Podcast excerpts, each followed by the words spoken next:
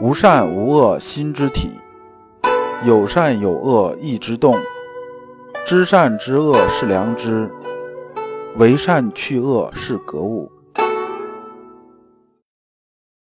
各位同道，大家好，我是老刘刘长志。您现在在收听的是由老刘播讲的《传习录》通俗讲解。老刘说心学，带您领悟心学入世的智慧。各位同道，大家好。今天我们继续讲解《传习录》，今天的题目是“浩然之气”，对应的《传习录》章节是二五幺、二五二。我们看《传习录》原文，先生曰：“孟子不动心与告子不动心，所依之在毫厘间。”这句话啊，牵扯到一个典故，就是说啊，孟子和告子啊，在不动心这件事情上的一个典故。这一个典故从哪儿来呢？是在《孟子公孙丑篇》这个引文呢，我就不去读了。我把这个大概意思说一下，就是公孙丑啊问这个孟子说啊，你和告子都讲不动心这事儿，但是呢，你们俩这讲的又不一样。我们作为学习这些人来讲的话呢，又不知道你们这个中间区别究竟是什么。告子说呢，不得于言，勿求于心；不得于心，勿求于气。那么这句话怎么理解呢？不得于言，勿求于心。告子说啊，你这个人呢，连说话你都不会说，那么呢，你的心呢也好不到哪儿去。就是说呢，你心肯定是不正，所以啊，你话才不会说。那么人呢，能把话说得很好，很 OK 啊，就说明这个人的心呢，应该是可以的，就是你心性水准到那个地方了。那么呢，不得于心，勿求于气呢，讲的是心和气的这种关系。说你心都没有到啊，就别说气的事儿了。那孟子怎么回答呢？孟子说啊，不得于心，勿求于气啊，因为心和气啊，它这种解释啊是面很大的。说这个是可以的，是能理解的。但是呢，不得于言，勿求于心呢，这就是有问题的。说这个是不对的。为什么这么说呢？首先，不得于言呢，才推出了勿求于心。那么也就是说呢，从言来推心这件事情是什么呢？是外求的，这一个就偏出去了。那么这部分呢，告子和孟子之间不动心呢，区别究竟在哪儿呢？是这样子的，说告子的不动心呢，是让气不动。就说呢，我们很多人讲养气，养气就是养气功夫嘛。这个就是平常啊，我们对修心性不太懂得的人的这种理解的。说养气功夫，就是说呢，你无论外边什么呢，有什么东西，那我总是不动的了。比如说常讲这个叫泰山崩于前而面色不改，讲这个意思，意思好像说呢，你无论发生啥，我的气都是不动的。那么呢，我喜怒哀乐不发动的。那么这个对不对呢？这不对。其实圣人讲的不是这意思。圣人说啊，泰山崩于前而面色不改，意思是说呢，你无论发生什么重大的事情呢。那我心里边的这个良知啊，它始终是不变的。那情绪会不会有波动呢？那情绪肯定是要动的。你想啊，孔子说颜回说，颜回呢是不迁怒不贰过。那也就是说啊，像颜回呢，他也是有怒的。而那个曾点呢和他的儿子曾子之间的关系呢，也是有这种情况的。有个典故嘛，说面对啊这孝亲这件事情。如果呢，你这个父亲呢拿着手指这么粗的棍子打你呢，你就让他打就完了。他如果拿着胳膊这么粗的棍子来打你的时候，那你就赶紧跑，你不能让他打了，因为他万一手一哆嗦，直接把你打死了怎么办呢？你不是陷你父亲于不义吗？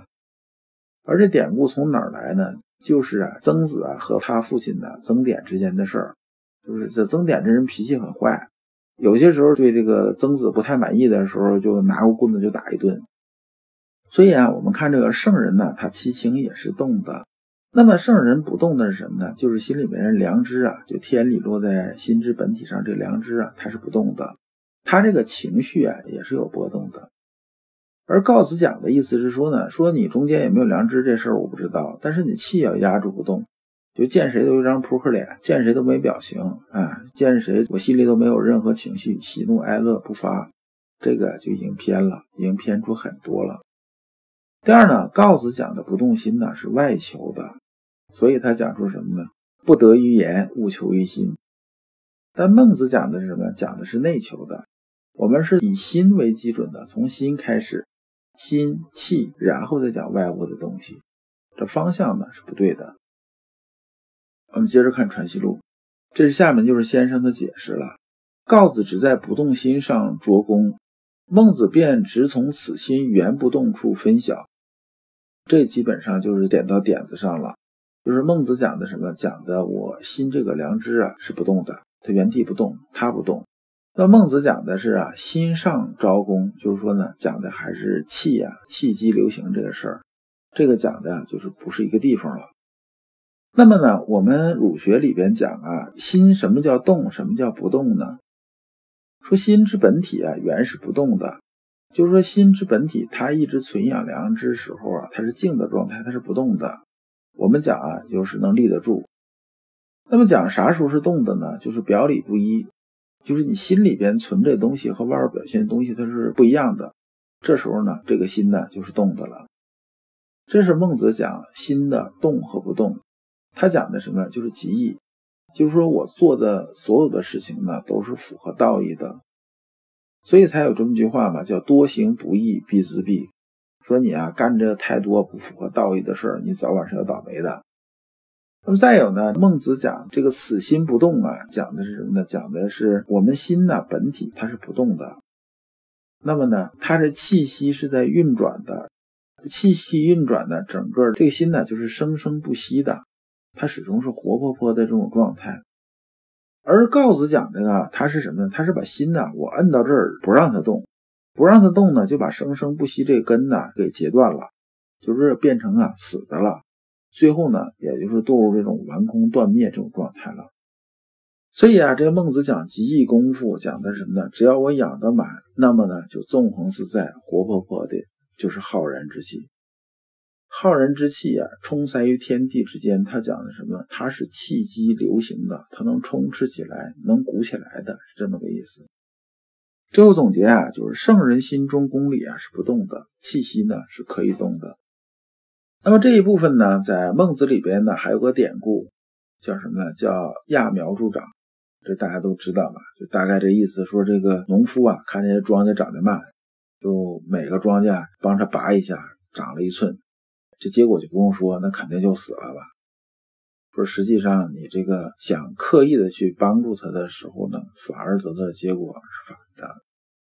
那么呢，我们修心性的时候也是同样的道理。二五二，又曰：告子病源从性无善无不善上来，性无善无不善，虽如此说，亦无大差。但告子指定看了，便有个无善无不善的性在内。这一部分讲的是什么呢？讲的是说啊，告子的病源是从哪儿来的？他是啊，把这性啊看成无善无不善上来的。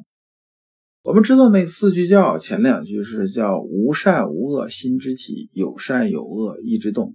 它其实讲的是个体用关系。说作为体来讲呢，那你就把心呢就看成什么呢？就看成一个容器。我们讲这个容器啊，它是没有善恶分别的。就像什么呢？就像这把刀，就是说你这个买把菜刀放在厨房里边，是不是？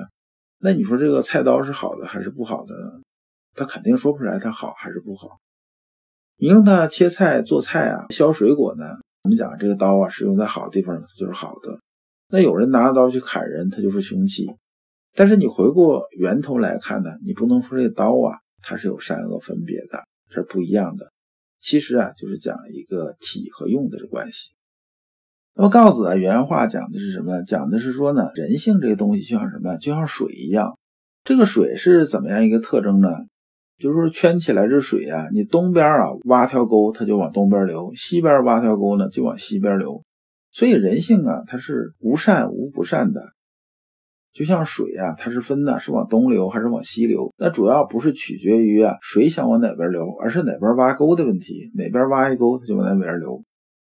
那孟子啊，这个反驳怎么讲呢？孟子说啊，水呢是不分东西，但是呢，水是分上下的。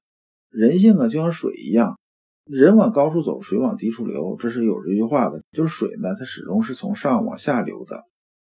那么从这个角度来说呢，告子啊，就是把这个体用啊没有分清，然后呢变成什么呢？变成一个他只见在性在理，但是呢又求于物在外，这样呢，内外就已经脱节了，就是向内求和向外求之间的关系。我们看什么呢？告子一脱节之后呢，这事就就完全已经偏道了。但是从孟子的角度来说呢，他是啊一直向内求的，他是方向是一个方向的。如果你不知道如何进入心学殿堂，如果你在为人处事时经常左右为难，如果你在入世践行时经常茫然无措，那么你可以加老刘的微信。老刘的微信是老刘说心学的首字母加三个六。老刘为你答疑解惑，带你趟过晦涩的暗河，到达智慧的彼岸。那么这一讲啊就讲完了，下一讲我们讲言中花树。感谢诸君。